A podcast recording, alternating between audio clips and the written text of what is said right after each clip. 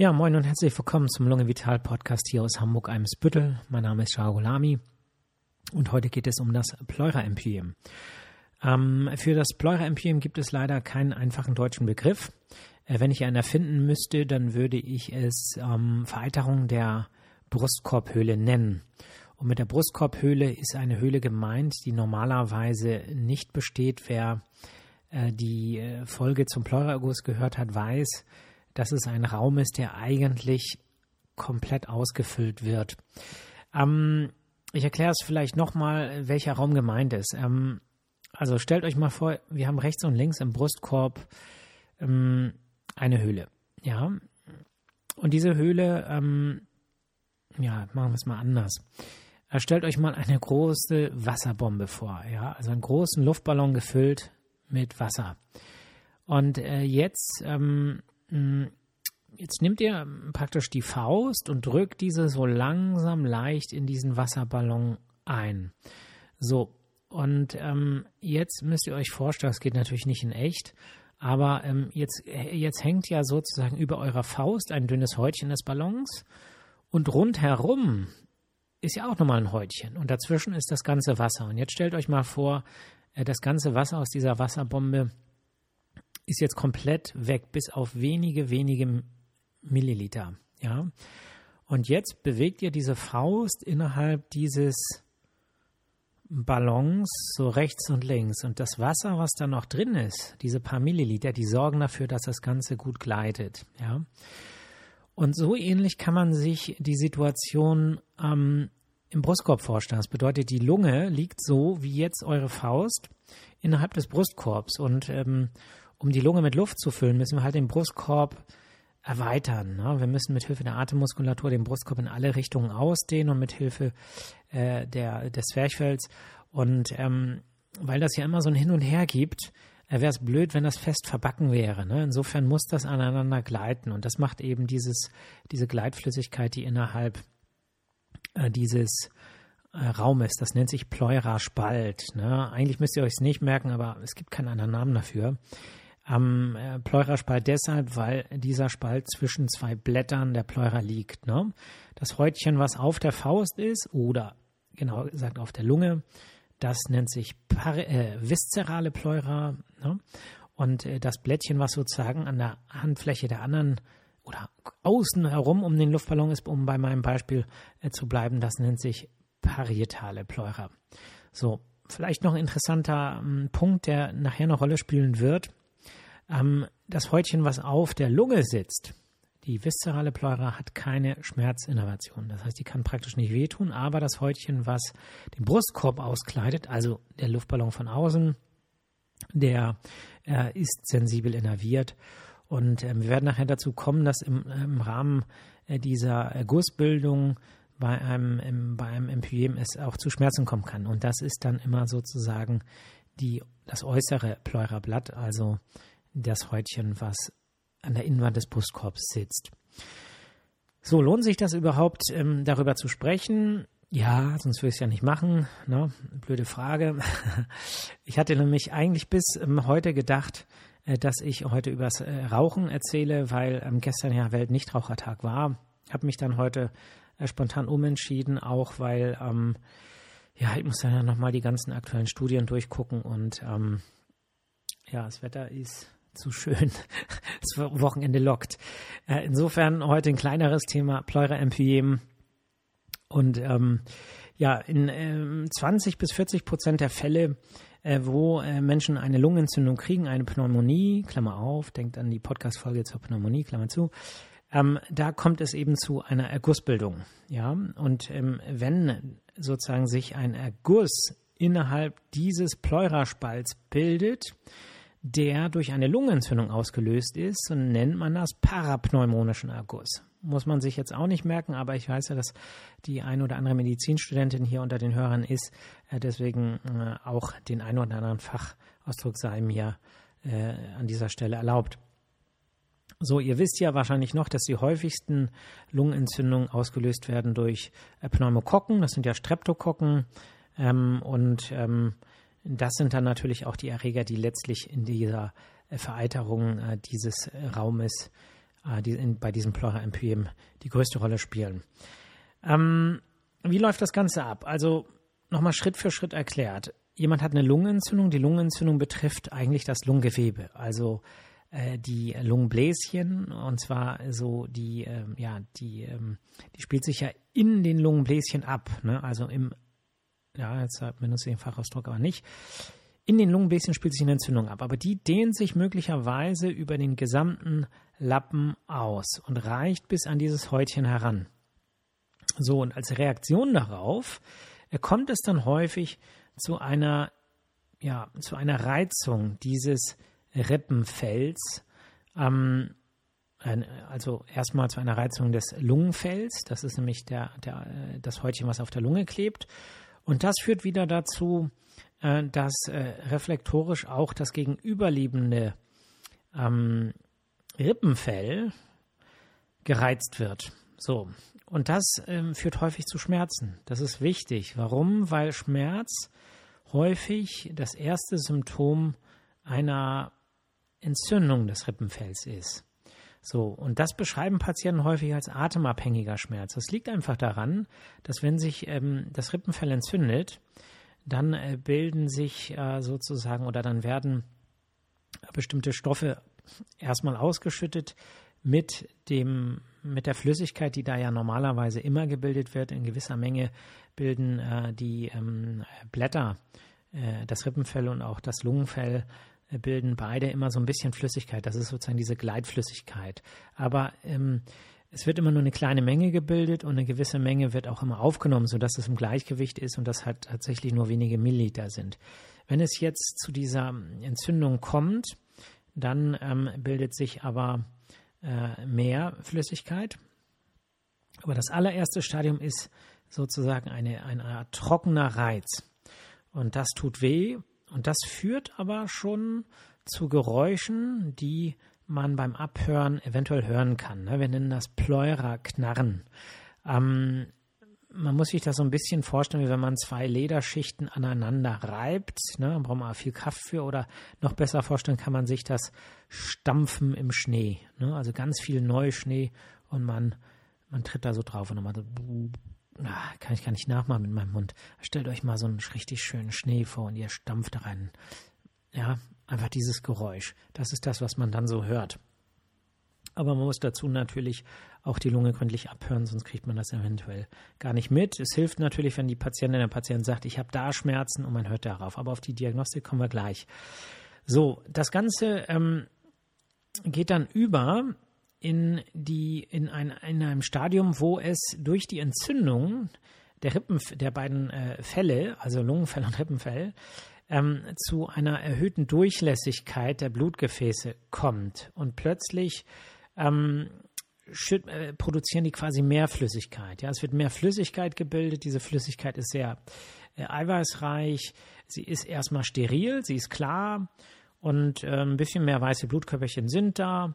Aber ansonsten ist das jetzt noch nichts, was man Vereiterung nennen würde. So, jetzt bildet sich eben diese Flüssigkeit und wie gesagt, das passiert so bei 20 bis 40 Prozent der Fälle mit Lungenentzündung. Das heißt, das heißt noch nicht gleich Vereiterung. Aber dann kommt es im weiteren Verlauf eben in so und so vielen Fällen, da gibt es unterschiedliche Zahlen, deswegen nenne ich die jetzt hier nicht, aber so, so zwischen 1 und 10 Prozent, zu einer Infektion dieser Flüssigkeit. Und das hängt natürlich auch mit den Erregern äh, zusammen. Ja? Streptokokken haben ja, ähm, die bilden ja sozusagen äh, bestimmte ähm, Stoffe, ne? mit denen sie ähm, bestimmte äh, Kollagenstrukturen auflösen können. Ja, das bedeutet, die haben die Möglichkeit, ähm, so Bindegewebsschichten zu durchdringen. Und das passiert eben manchmal. Ähm, und dann gelangen die sozusagen über die ja, Außenwand der Lunge und dann über das ähm, Lungenfell in diese Flüssigkeit rein und äh, vermehren sich dort. Ne? Und der Körper natürlich, der reagiert darauf, der schickt seine äh, Bundeswehr los, um diese Bakterien zu bekämpfen. Also weiße Blutkörperchen stürmen ein. Es gibt äh, wilde Gefechte innerhalb äh, dieser Flüssigkeit und ähm, die äh, Trümmer und äh, die ganzen Überreste der Bakterien und der, ähm, der, der, der weißen Blutkörperchen, die sind das, was wir sozusagen Eiter nennen. Ne? Das Ganze ähm, kann man auch anhand der Flüssigkeitszusammensetzung sehen. Es wird zellreicher, ähm, der pH-Wert geht runter, sprich die Flüssigkeit wird saurer, äh, bestimmte Enzyme äh, kommen in erhöhter Konzentration vor. Und ähm, das äh, ist sozusagen das, die Phase, wo das Ganze eitrig wird. Ne? Und ähm, dann hängt so ein bisschen davon ab, wie lange das ähm, äh, dauern kann. Ne? Das kann unter Umständen, wenn das nicht erkannt wird, ja viele Wochen oder Monate gehen. Und irgendwann äh, gibt es dann sozusagen eine vermehrte äh, Bildung von Bindegewebe. Man könnte es so ein bisschen ähm, eine Vernarbung des Bereiches nennen. Ne? Das bedeutet, die Bindegewebsschichten verdicken sich, es bilden sich zusätzliche ähm, ja, Wände, Kammern, könnte man sagen und das Ganze ähm, wird sozusagen fester. Und das Problem ist, überall zwischen sind dann ganz, ganz viele Bakterien und vereinfacht gesagt kriegt man die dann äh, in den äh, Fällen auch nicht so einfach wieder raus. So. Okay. Und ähm, die Fälle, die ich kenne, die ich auch äh, mit behandelt habe, sind ähm, meistens Fälle, wo das Ganze sich lange hingezogen hat. So, und deswegen ist es eben heute Thema und nicht das Thema Rauchen, ähm, wobei Rauchen ja eigentlich auch ein gutes Thema ist. Ich verspreche euch auch, dass ich irgendwann dazu was erzählen werde. Ähm, aber beim Pleura-Empyem würde das bedeuten, also wenn man es nicht, nicht ähm, behandelt, nicht erkennt und es kommt zu dieser Organisation mit verschiedenen Kammern, dann ist das quasi schon eine Komplikation. Und äh, das kann man dann äh, auch chronisches Empyem nennen, weil man das auch nicht in allen Fällen äh, wieder äh, wegoperieren kann. Das hängt natürlich von der Konstitution ab der betroffenen Patientinnen oder Patienten, ob die überhaupt operabel sind, wie, äh, wie stabil der Gesamtzustand ist. Und das ist dann eine ähm, Sache für die Chirurgen. Zur Therapie kommen wir aber gleich noch. Ne? Was kann es noch für Komplikationen geben? Es kann sein, dass aus dieser Eiterhöhle es eine, ähm, eine Fistelung gibt, praktisch, dass sich dass die Lungenoberfläche irgendwie mh, hm, durchdrungen wird und äh, der Eiter dann in die Lunge reinfließt und es dort dann zu einer Vereiterung innerhalb der Lunge kommt. Wir nennen das Lungenabszess. Ähm, es kann dazu kommen, dass ähm, diese ganzen mh, hm, Vernarbungen im Bereich des, äh, dieser, des Pleuraraums, dass das eben die Lunge ja praktisch fesselt, dass die Lunge sich dann nicht mehr so gut ausdehnen kann, wie sie es soll. Um Luft reinzubekommen, müssen wir den Brustkorb ja ausdehnen. Aber wenn da so viele Schichten an Bindegewebe und zusätzlichen Wänden äh, da um die Lunge herum ist, dann kann die sich eben nicht richtig ausdehnen. Und das kann eben auch dazu führen, dass man schlechter Luft kriegt, obwohl innerhalb der Lunge vielleicht alles okay ist. Aber wenn äh, der Brustkorb dann nicht mehr ausdehnungsfähig ist, dann nützt mir das auch nichts, weil dann kriegt die Luft nicht mehr in die eventuell gesunde Lunge rein. So, ähm, ja, wie kann, wenn jetzt jemand von euch sich fragt, äh, wie erkenne ich das denn jetzt, ne? Ähm, dann muss man so an diesen zeitlichen Ablauf denken. Also in den meisten Fällen geht das dann ja tatsächlich los mit einer Lungenentzündung. Ne? Das bedeutet, man hat äh, Symptome der Lungenentzündung, Fieber, allgemeines Krankheitsgefühl, äh, Atemnot, Husten und ähm, dann äh, kommt sozusagen im Laufe dieser Lungenentzündung es äh, zu, äh, zu diesen Schmerzen.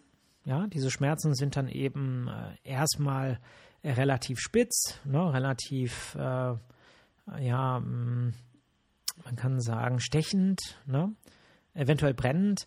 Und äh, dann kommt so eine Phase, wo äh, der Schmerz ähm, plötzlich weniger wird. Ja, es bedeutet so diese akute Phase, das ist so dieses trockene Stadium, so, äh, so nennen wir das.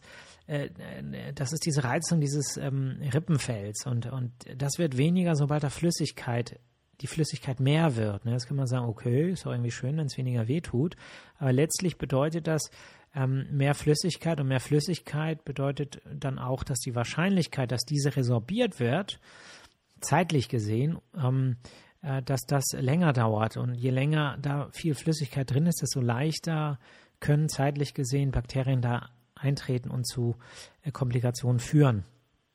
Insofern ist dieses weniger Schmerz nicht unbedingt immer eine gute Nachricht an der Stelle. Aber dann mit zunehmender Vereiterung ähm, kommen häufig die Schmerzen wieder, bekommen aber einen etwas anderen Charakter. Es ist dann nicht mehr so dieser ähm, spitze ähm, Schmerz, der sehr atemabhängig ist, sondern es ist eher ein dumpfer, diffuser Schmerz, der je nachdem, ja, äh, manchmal auch körperabhängig ist, also äh, positionsabhängig ist. Ne? Äh, dass Patienten sagen, es tut dann weh, wenn ich mich hinlege, tut es am Rücken weh, wenn ich mich hinstelle, tut es eher unten weh. Ne? Das bedeutet, dass die Reizung, je nachdem, wo der größte Teil der Flüssigkeit ist, auch einen Einfluss auf das Schmerzempfinden hat. Ne? Und ähm, dann ist natürlich, äh, wenn äh, das Ganze ähm, sich organisiert, dann ähm, ist es eben auch so, dass äh, auch die äh, Kurzatmigkeit äh, stärker auftreten kann, weil eben die Lunge sich nicht mehr so gut ausdehnt. Ich habe auch schon Patientinnen und Patienten gesehen, wo es dann zu ja, mh, Veränderungen des, der, der ähm, Mechanik gekommen ist, ne, die plötzlich anders gestanden haben, wo plötzlich der Brustkorb sich so ein bisschen verschoben hat. Das kann auch Folge eines MPMs sein. Okay, wie geht man jetzt vor? Ne? Also ähm, das Wichtigste ist natürlich wie immer die Befragung. Gibt es ähm, Zeichen für eine Lungenentzündung? Äh, Ging es jemandem richtig schlecht? Hat jemand vielleicht einen Herpes an der Lippe gehabt im Rahmen eines Infektes? Nur es gibt ja einige Patientinnen oder Patienten, die ähm, sehr, äh, sehr empfindlich sind, andere sind sehr hart, die merken gar nicht, dass sie eine Lungenentzündung hatten, ähm, ne, gehen vielleicht sogar arbeiten und ähm, andere, ähm, die ähm, sind da empfindlicher. Das bedeutet, man muss das so ein bisschen rausfragen. Gibt es vielleicht indirekte Zeichen für eine Lungenentzündung? Ne? Fieber, ähm, Herpes simplex, so, also ein Lippenherpes ist ein häufiges Symptom bei einer richtigen Lungenentzündung. So. Und dann ist die Frage, wie war der zeitliche Verlauf? Ne? Ist danach wirklich alles wieder gut gewesen oder hat sich da irgendwie was ist dann was nachgeblieben, Schmerzen, Druckgefühl, Fieber oder eben erhöhte Temperaturen, die kein Fieber sind, ähm, dann äh, kann das eine Rolle spielen. Ändert sich was je nach Körperposition ähm, oder äh, ist da, ne, manchmal ist es auch nur so das Gefühl, dass Patienten, ich, na, da ist irgendwie, ich spüre da auf der Seite was und auf der anderen Seite ist irgendwie gar nichts. Äh, da, da muss man eigentlich schon hellhörig werden ne, in solchen Situationen.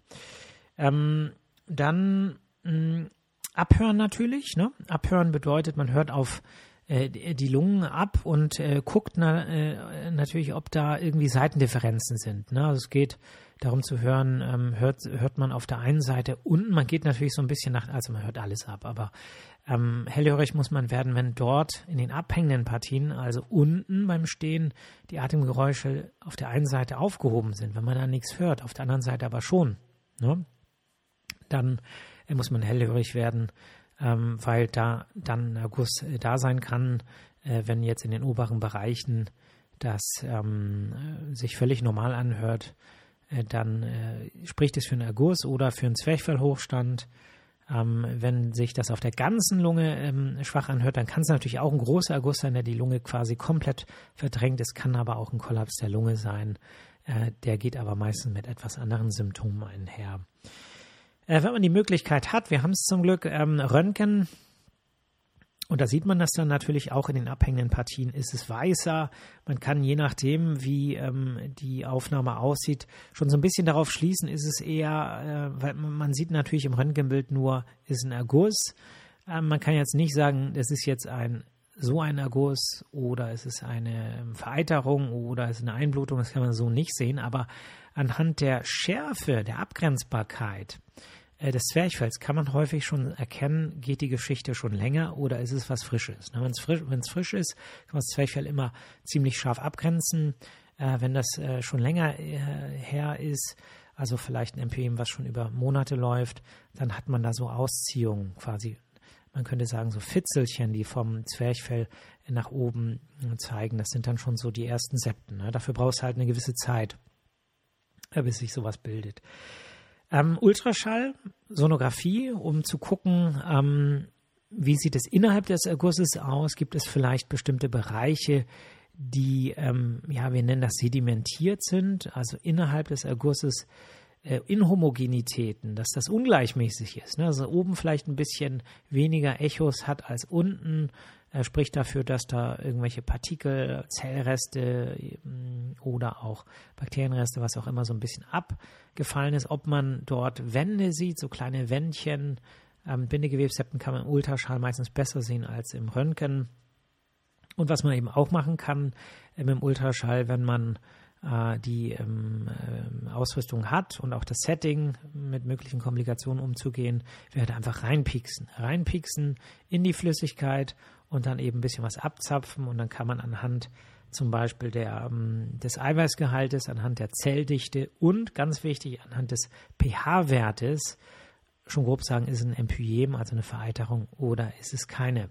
Und der pH-Wert spielt eine ganz große Rolle, wenn der pH-Wert sehr sauer wird, ne? äh, also Chemie-Nachhilfe, äh, äh, der normale Blut-pH-Wert ist so bei 7,35 bis 7,45 so etwa oder mm, ja, so etwa, ne? oder 7,37 bis 7,43. Und wenn der pH-Wert in dem Erguss kleiner ist als 7,2, dann kann man davon ausgehen, es ist ein komplizierter Erguss oder sogar eine Vereiterung. Je saurer, desto eher äh, ist eine Vereiterung. Und das kann man dann eben relativ schnell testen, muss man nur ein bisschen reinpieksen. Aber ähm, wir machen zum Beispiel gar keine Punktion, äh, weil das Ganze natürlich immer ein gewisses äh, Risiko hat ähm, für Komplikationen und ähm, da gehen wir ehrlich gesagt auf Nummer sicher und empfehlen dann, äh, das in der Klinik zu machen mit einem äh, mit dem größtmöglichen Sicherheit. So, ähm, achso, man könnte natürlich auch ein CT machen, aber ein CT bedeutet ja immer Aufwand, ähm, man muss einen Termin bekommen. Es ist ja oft so, dass die Empyeme nicht so ein Akutnotfall sind, ne, wo man sagt, äh, zack, sofort in die Notaufnahme, sondern das zieht sich immer so ein bisschen. Ne? Das heißt, die, ähm, die Gefahr ist halt, dass man das so ein bisschen verschleppt und dass es eben zu diesen äh, Spätkomplikationen äh, eines äh, MPMs kommt. Ne? Gut, kommen wir zur Therapie. Wie therapiert man das? Ähm, also im Prinzip muss man ein Pleura-MPM praktisch immer operieren. Operieren heißt, es ist kein Fall für uns Pneumologen, sondern ein Fall für die ähm, Thoraxchirurgen, weil die, ähm, äh, ja, man muss im Prinzip den ganzen Eiter da rauskriegen. Man muss, je nachdem, wie alt das Ganze ist, wie lange das so vor sich hin kocht, muss man eben diese ganzen Bindegewebsschichten ähm, entfernen. Man muss quasi diese Verdickung des Rippenfells abtragen, quasi abschälen. Man muss die Verdickung, die auf dem Lungenfell sitzen, die muss man auch abschälen. Ne? Ähm, das gibt dafür einen schönen Begriff. Die äh, Lungen, äh, ich, also die Thoraxchirurgen nennen das Dekortikation. Und Cortex ist die Rinde. Das bedeutet, man muss sich die Lunge dann so vorstellen, als hätte sie plötzlich eine Rinde und die muss man da so äh, peu à peu abziehen. Ne? Also es ist schon äh, eine richtige Operation. Das kann man zwar auch in minimalinvasiver Therapie machen, das machen die Chirurgen zum Teil, nennt sich videoassistierte Thorakoskopie mit so Schlüssellochtechnik, aber manchmal muss man halt auch aufmachen und richtig operieren. Man muss viel spülen und man muss eben im Anschluss auch da einen Schlauch einlegen und die Wundflüssigkeit mit möglichen Eiterresten da in Ruhe abfließen lassen.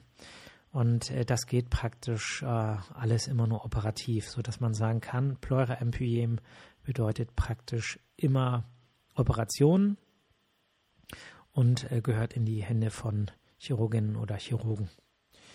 So, ähm, jetzt muss ich noch kurz überlegen. Ja, wenn man das gut macht, äh, kann ich natürlich gar nicht beurteilen als Internist, aber ähm, dann äh, heilt das aber auch unter Umständen, voll, äh, voll, was heißt unter Umständen? Das heilt dann vollständig aus. Ähm, man verklebt letztlich dann aber anschließend auch die beiden äh, Blätter oder das, was übrig ist von den beiden Blättern und äh, die Lunge ist dann quasi an den Brustkorb oder verwächst sich hinterher mit dem Brustkorb. Das heißt, so dieses schöne, diesen schönen Gleitspalt, den gibt es dann praktisch nicht mehr, aber ähm, das ist dann halt so. Und ähm, ich empfehle dann immer, dass man im Anschluss noch äh, weiterhin äh, Gymnastik macht, Rehabilitation und möglichst viel Sport äh, und alles, was in Richtung atemtiefe Training angeht, um äh, da äh, möglichst keine Folgeschäden mit den Jahren zu bekommen. Okay, ich würde sagen, das war's zum Pleura-Empyem. Ansonsten war es eigentlich eine ganz gute Woche, finde ich, so von meinem Energielevel. Das ähm, lange Wochenende hat mir gut getan an der Ostsee äh, schön Sonne getankt und jetzt haben wir ja wieder Wochenende. Deswegen ähm, geht es mir gut. Ich freue mich auf das Wochenende.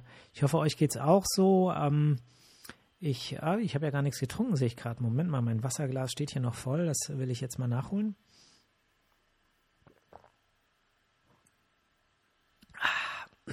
ja, die Erinnerung, ich sage immer, Wasser in Sichtweite hinstellen und man trinkt deutlich mehr, als wenn man es nicht macht. Ja, ich hoffe, es geht euch auch allen gut und ihr könnt das Wochenende genießen, ein bisschen was für die eigene Gesundheit tun und äh, den Stress, der ähm, von außen kommt, möglichst nicht so an euch ran äh, zu lassen, aber eben genauso den Stress, der von innen kommt ähm, und ähm, darauf zu achten, was ihr wahrnimmt, ne, was ihr euren Augen zumutet und äh, wenn man ins Dunkle guckt, dann ist eben alles dunkel. Wenn man aber ins Helle guckt, ins Licht, dann ist eben vieles heller. Und äh, das ist bekanntlich gut fürs Gemüt. Ähm, ich hatte das, glaube ich, schon mal erzählt. Ne? Wir hatten äh, damals in der Nordseeklinik, ähm, hatten, wir haben ja auch eine psychosomatische Abteilung dort gehabt.